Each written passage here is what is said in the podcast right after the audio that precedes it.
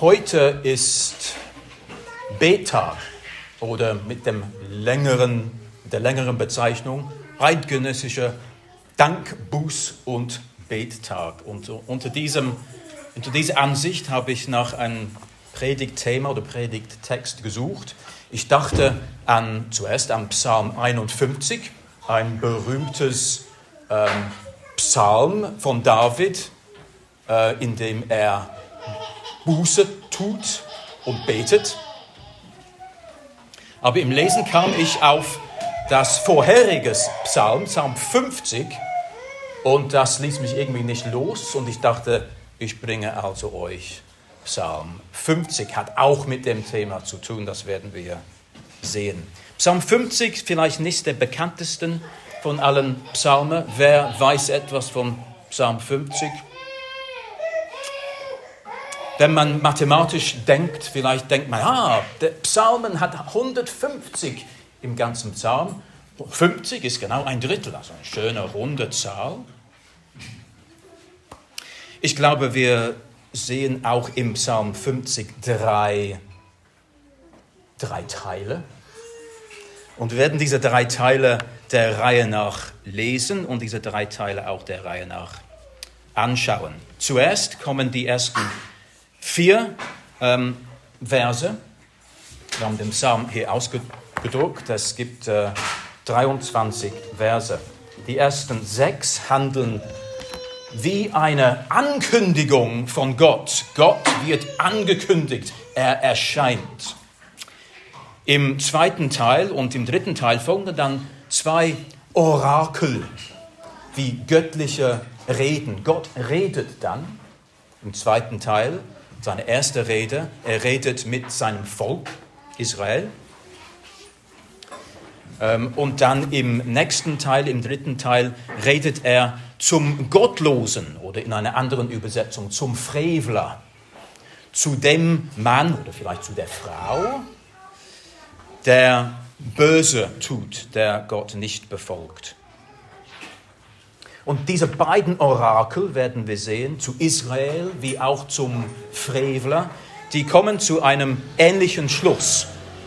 Und der Schluss ist, bringt Gott Dankopfer.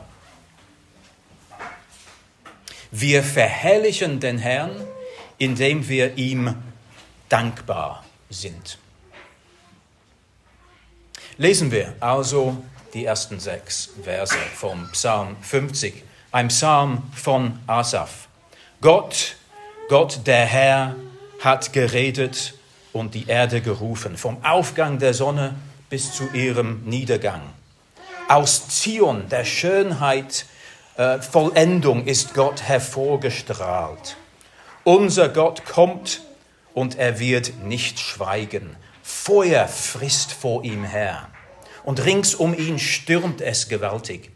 Er ruft dem Himmel droben und der Erde zu, um sein Volk zu richten. Versammelt mir meine Frommen, die meinen Bund geschlossen haben beim Opfer.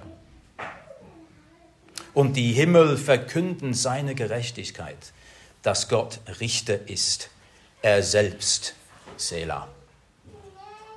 Da meine ich nicht Selah hier, sondern Selah ist ein Wort in dem Psalmen und wird hier ein gefügt als eine kleine Pause.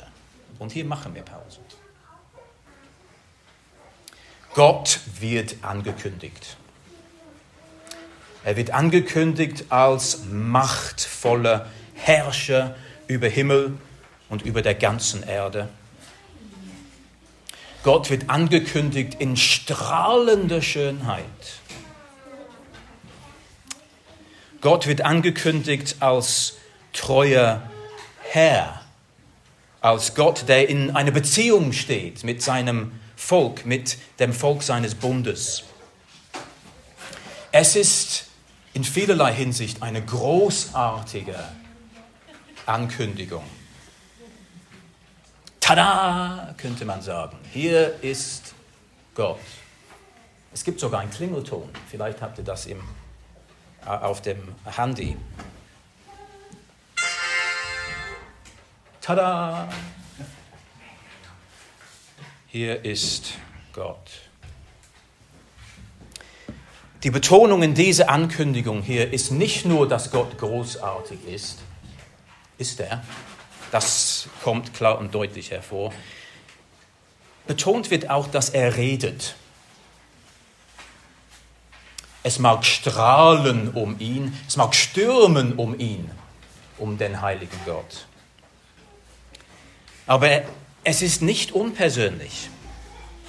Dies ist ein Gott, der mit Menschen redet, der nicht schweigt. Seine Gerechtigkeit wird verlautbart. Gott ruft der ganzen Erde zu, aber insbesondere ruft er zu seinem Bundesvolk. Und er wird mit Namen vorgestellt. Im ersten Vers, Herr mit Großbuchstaben. Das ist sein Name, Yahweh. Sein Bundesname. Und tatsächlich sucht der Herr hier eine Audienz mit seinem Bundesvolk, mit Vers 5, mit meinen Getreuen, die beim Opfer den Bund mit mir schlossen. Reden wir weiter.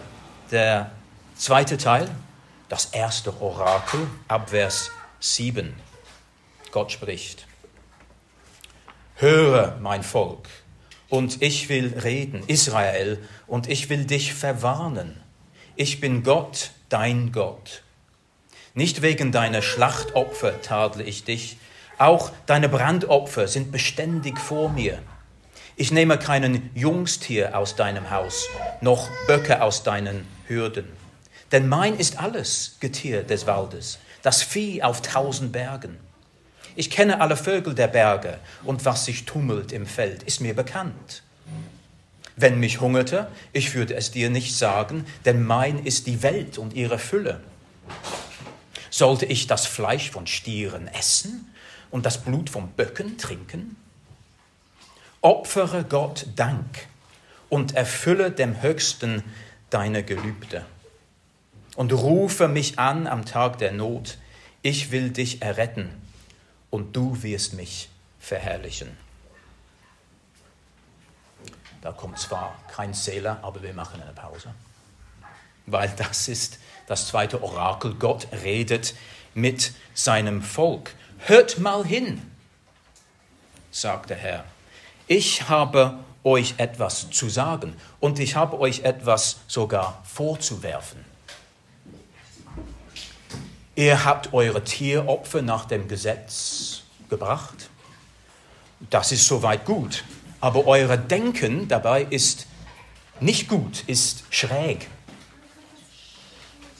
Sieht nämlich so aus, dass Israel sogar angefangen hat, wie die Heiden, um sie, ihre Opfer als eine Art Füttern ihrer Gottheiten zu betrachten. Die Heiden brachten die, die, die Speisen und die Opfer, um ihre Götter zu füttern, um sie am Leben zu halten, vielleicht um sie zu imponieren, um zu bestechen. Und Gott sagt, der Herr sagt, er bringt sein Volk zur Realität zurück. Na, hallo, ich brauche euer Füttern nicht. Mir gehört sowieso alles auf dem Felde, auf den tausend Hügeln. Ich will euer Stierfleisch nicht essen. Ich will euer Ziegenblut nicht trinken. Es geht um was anderes. Es geht um die Verherrlichung Gottes und es geht um seine Errettung des Menschen. Das ist ja das Ziel des Bundes, das er mit den Menschen macht. Und am Ende dieser Rede in den Versen 14 und 15, hier ist die zentrale Botschaft. Gott will eigentlich ein anderes Opfer. Was für ein Opfer will er? Er will ein Dankopfer. Und da sollen wir gut hinhochen, denn das geht uns auch an. Wir bringen keine Tieropfer. Wir bringen unsere Kinder nicht als, als Opfer zu Gott. Der Leib Christi wurde für, für uns gebrochen und sein Blut ist für uns geflossen. Es ist getan. Wir sind aber wie schon auch die alten Israeliten, wir sind aufgefordert, doch ein Opfer zu bringen, nämlich ein Dankopfer oder ein Opfer des Lobes, wie wir gelesen haben in Hebräer 13 vorhin. Der Herr will also von uns hören und nicht nur, wenn es uns gut geht. Der Herr des Bundes, unser Herr, steht als Retter da. Es heißt ja, rufe zu mir am Tag der Not. Es wird Zeiten geben, wo es nicht gut geht. Und dann ruft zu mir. Ich will dich erretten. So dürfen wir Gott verherrlichen, indem wir indem er an uns sein Heil schauen, zur Schau stellt und indem wir ihm unser Dankopfer bringen. Dankopfer ist also ein, ein Schlüsselwort in diesem Psalm. Und ich möchte euch ein hebräisches Wort nicht vorenthalten, ein schönes Wort. Das Wort, das hier gebraucht wird für äh, Dankopfer, heißt Toda. Toda kommt zweimal vor in diesem Psalm, in diesem Vers 14 und auch dann später, wir kommen dazu, am Ende im Vers 23. Und das Wort Toda beinhaltet einiges. Es ist nicht nur ein bloßes Danke, ein, ein Wort, das schnell gesagt ist und dann wieder verflüchtigt, dass man en passant sagt, äh, fast wie eine Alibi-Übung, Dankeschön. In diesem Todar steckt ein Aufwand drin. Das Wort kommt durch das ganze Alte Testament vor und zuerst in 3. Mose im Buch Levitikus im Zusammenhang mit einem der, der Opfer, mit dem sogenannten Heilsopfer, äh, das mit dem Frieden im Bunde mit Gott zu tun hatte. Und man durfte mit dem Heilsopfer auch ein Dankopfer bringen, ein Toda. Und das Gesetz schrieb dann vor, wie dieses Toda vorzubereiten war, wie das akzeptabel sein sollte vor Gott. Die Wurzel des Wortes Toda hat auch mit Bekennen zu tun, auch mit Loben und Lobpreis. Und so kommt das Wort auch in anderen Büchern des Alten Testaments vor und hat mit Danksagung zu tun, auch mit Lobpreis und mit Singen und mit Jubel. Wir hatten also vorhin das Tada gehört. Jetzt wisst ihr, warum ich Tada gespielt habe. Weil wir können dann auch ähm, Toda sagen. Das Tada ist Gottes. Er kommt, er wird angekündigt. Tada, das ist Gottes Tada. Aber wenn ich komme zu ihm, ich darf auch kommen, ich komme mit meinem Toda mit meinem Dankopfer. Dieses Orakel beginnt also mit der Aufforderung zu hören und schließt mit der Aufforderung, etwas zu sagen, zu rufen, Gott zuzurufen und zu danken. Gott redet zuerst und dann sein Volk. Das ist die rechte Ordnung im Bunde, nicht wahr? Im Bunde Gottes mit seinem Volk. Er redet, wir hören auf den Herrn und antworten dann mit Dank, mit Lobpreis, mit Liebe, mit Gehorsam.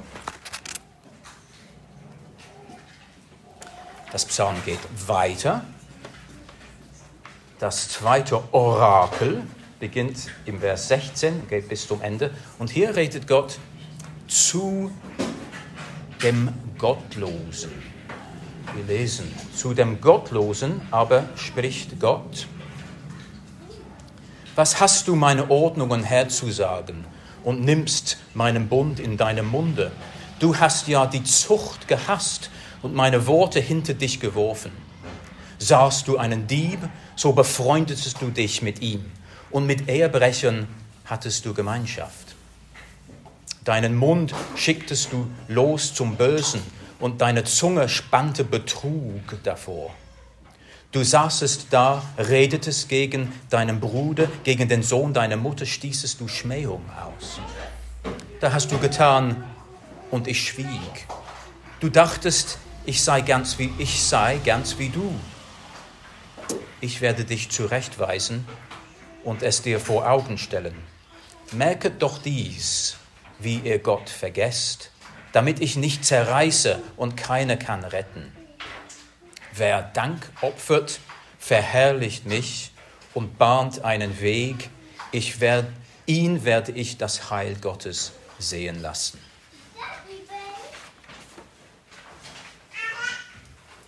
Interessant nicht, wie es auch hier vom Reden handelt. Interessant, wie Gott dem Frevler, dem Gottlosen vorwirft, geredet zu haben. Der Gottlose redet einfach los, vorschnell, ohne auf Gott gehört zu haben. Er hasst Gottes Wort.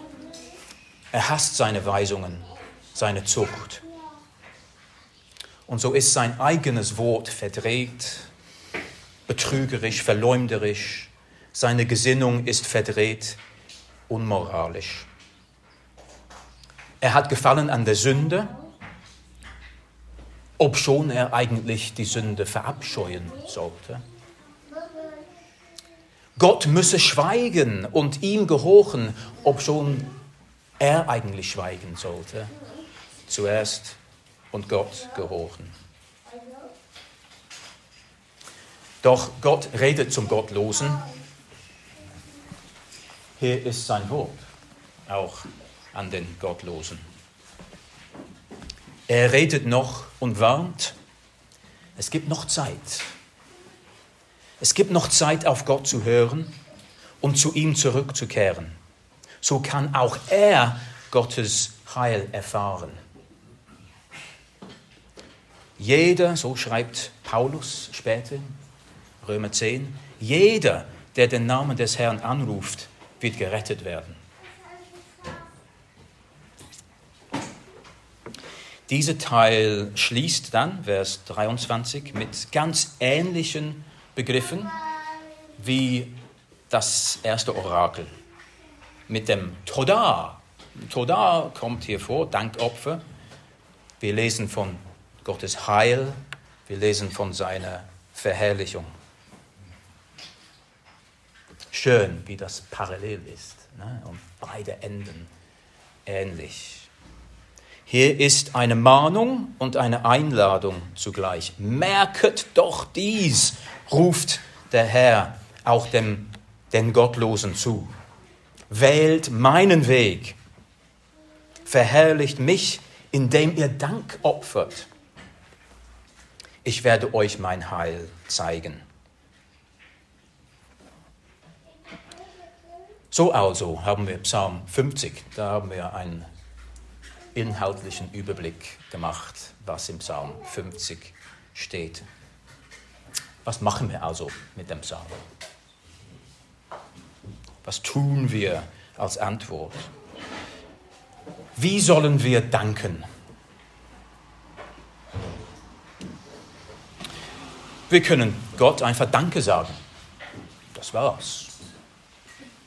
Aber wir sollen viel mehr tun. Wir haben es im Wort Toda gesehen. Es steckt viel mehr drin als ein bloßes Wort Danke. Hier ist ein aufwendiges Danke, ein Dankopfer. Wir können dankbar sein auf vielerlei Weise. Denken wir einen Moment darüber nach. Wie sind wir Gott dankbar? Und wie zeigen wir unsere Dankbarkeit gegenüber Gott? Hier eine kleine Liste als Beispiel. Wir werden uns immer wieder neu bewusst, wer der Herr ist, was er alles gemacht hat. Er, der Bundesherr, unser Vater.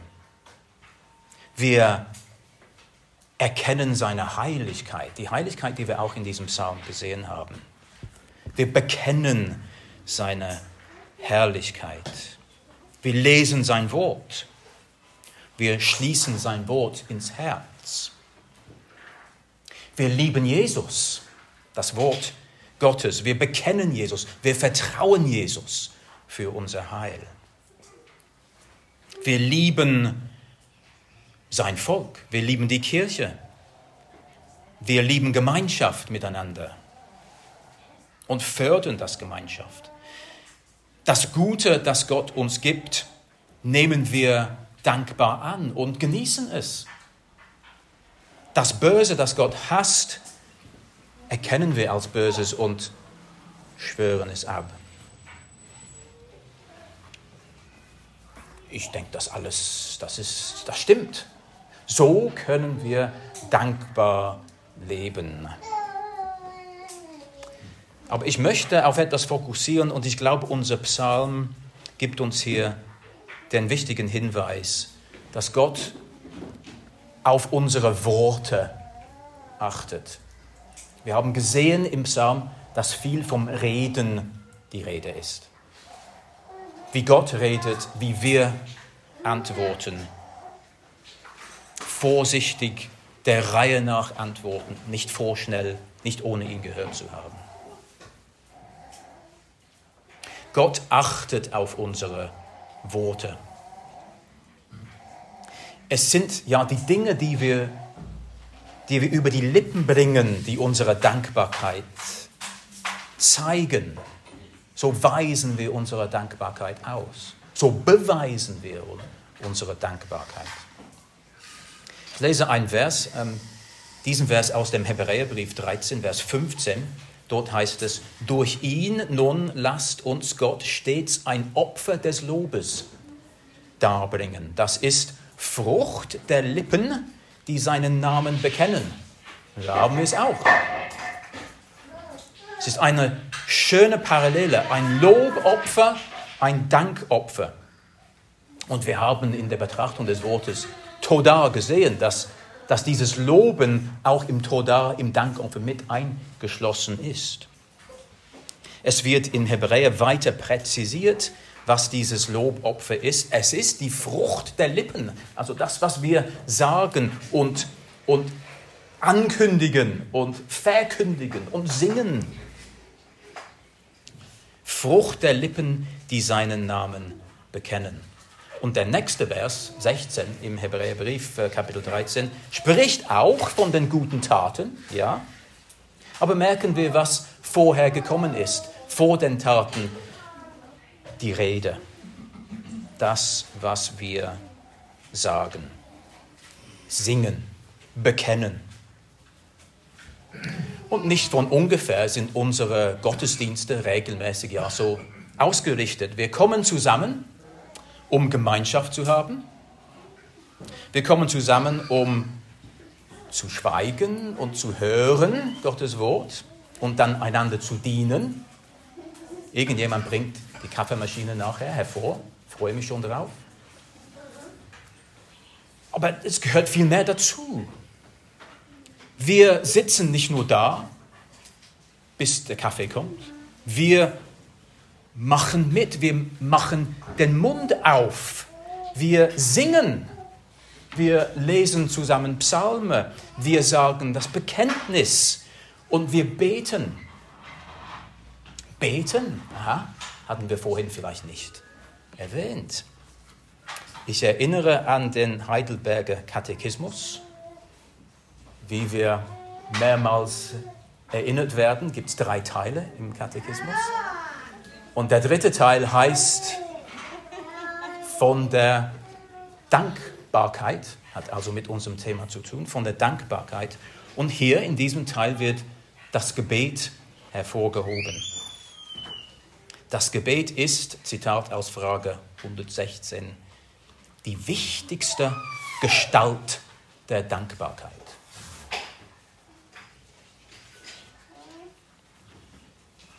Unser Beten unser Reden mit dem Herrn ist also ein Maß unserer Dankbarkeit.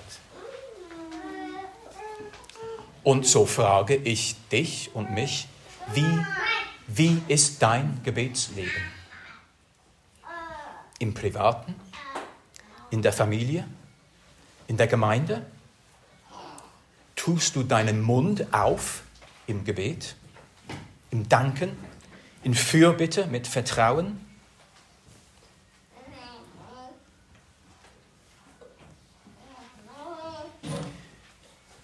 Der Hebräertext zeigt uns auch, es ist durch Jesus, dass wir Gott loben und danken. Ganz am Anfang von dem Vers 15. Durch ihn. Und hier ist gemeint, wenn wir die ganze Passage lesen, ganz klar, Jesus. Durch Jesus. Der Hebräerbrief ja, zeigt auf besondere Weise auf, wer unser Herr Jesus ist. Er ist die Erfüllung des Gesetzes. Er ist die endgültige Erfüllung der alttestamentlichen Opfer. Und durch Jesus kommen wir freimutig zum Thron der Gnade, wo Gott ist. Wir dürfen zum Thron freimutig hinzutreten. Und was für die Hörer, die ersten Hörer vom Psalm 50 äh, im Alten Testament vielleicht überraschend war, vielleicht schockierend, dass Gott sagt, euer Opfer will ich eigentlich nicht. Was? Da sehen wir klarer. Jesus. Jesus, der Heilsbringer, das Ebenbild des unsichtbaren Gottes. Die Herrlichkeit des Vaters. Das Lamm Gottes, das die Sünde der Welt hinwegträgt. Das einzige Opfer, das wir in Jesus Gott schulden noch, ist unser Dankopfer.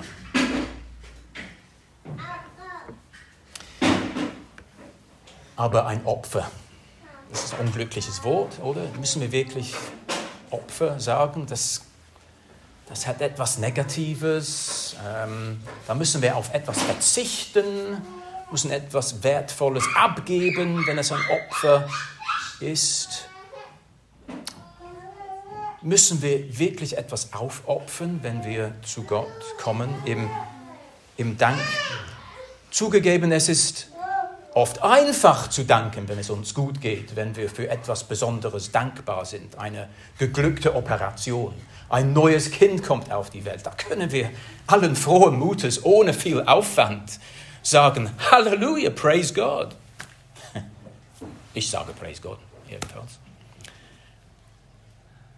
Der Herr ist gut, ich komme dankbar vor ihn. Aber was ist, wenn es schwieriger ist zu danken? Ist es ein Opfer? Ist es schwierig? Bedeutet es Verzicht auf irgendetwas? Ich möchte, bevor wir schließen, vielleicht auf drei mögliche Dinge aufmerksam machen, die Opfer sind für mich oder für dich, wenn es darauf ankommt, unser Dankopfer zu bringen. Was musst du hergeben? Vielleicht hast du wenig Zeit. Du hast nicht genug Zeit, um ordentlich vor Gott zu kommen und ihm zu danken in aller Aufrichtigkeit, in allem Detail. Ich habe einfach keine Zeit. Er hat mir zu viel zu tun gegeben. Mein Geschäft, meine Familie, meine Gemeinde.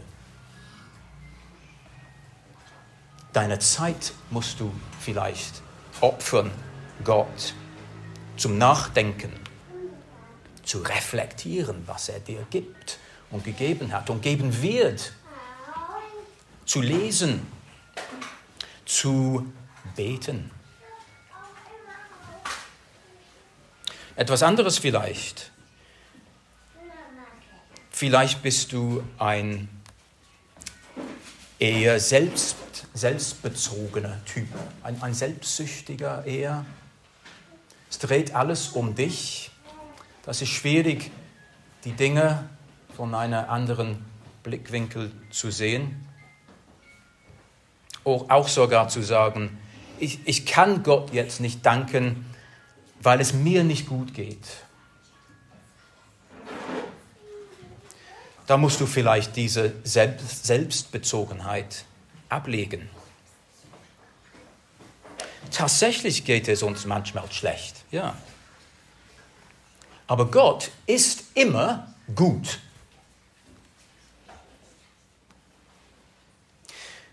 Wir sollten Gott nicht für Böses oder Schmerzvolles danken, aber wir sollen in schwierigen Zeiten und in Widerwärtigkeiten immer noch danken und Gott loben. Nicht für die Widerwärtigkeiten, aber in den Widerwärtigkeiten trotzdem. Und zu diesem Punkt gehört auch der, der Stolz, den du vielleicht ablegen musst. Vielleicht musst du erkennen, ich, ich bin nicht das A und O.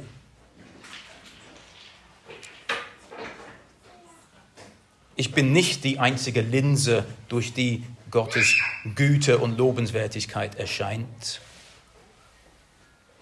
Er ist trotzdem gut und er ist mein Herr und ich werde ihn loben und danken. Vielleicht ist das ein Opfer für dich. Vielleicht nicht, bist du nicht stolz. Vielleicht ist nicht stolz deine Schwäche oder deine Sünde. Vielleicht ist es gerade umgekehrt. Vielleicht ist es dein Minderwertigkeitsgefühl, das du ablegen musst und aufopfern musst. Vielleicht bist du einer, der sagt, ich bin es, bin es nicht wert, vor Gott zu kommen, vor ihn hinzutreten. Wer bin ich, der ich meinen Mund vor ihm aufmachen könnte? Alle Mitmenschen sehen, wie schwach und unzulänglich ich bin, geschweige denn Gott, er sieht ja alles. Wer bin ich denn?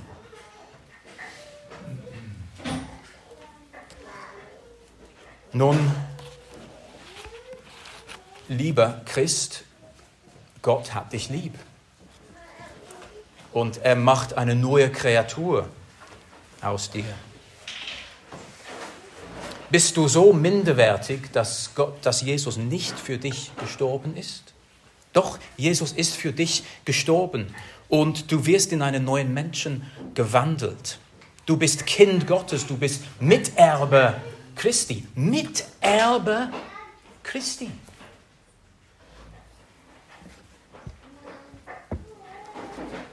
Ich lese zwei Verse aus Epheser 1, weil sie immer wieder ähm, mir sehr imponierend, eindrücklich vorkommen.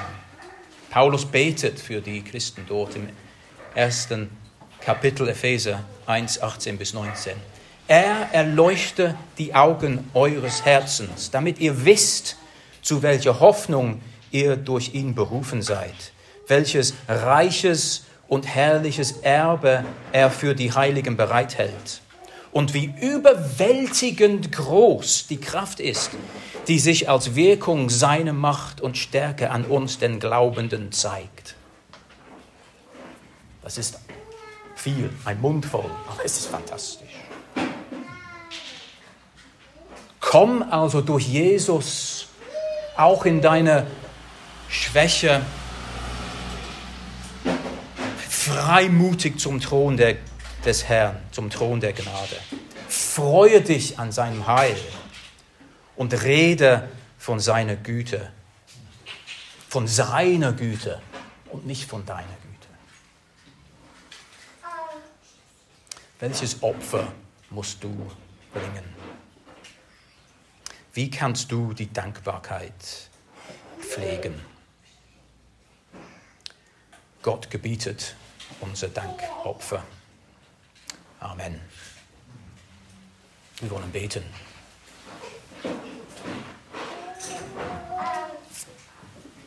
Herr, wir kommen demütig vor dir, wissend, wer du bist. Du hast uns wieder daran erinnert, wie herrlich und heilig du bist, dass wir zuerst schweigen sollen und hören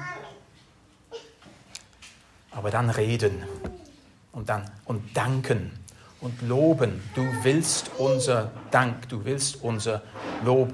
Hilf uns, Herr, zu wissen, was das ist. Hilf uns, deinen Lob zu bringen, uns unser Dankopfer zu bringen. Zeig uns auf, zeig mir auf, was ich ablegen muss, worauf ich verzichten muss, damit du, Herr, dein rechtmäßiges Dankopfer von mir erhältst.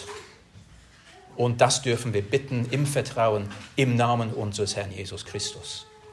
Amen.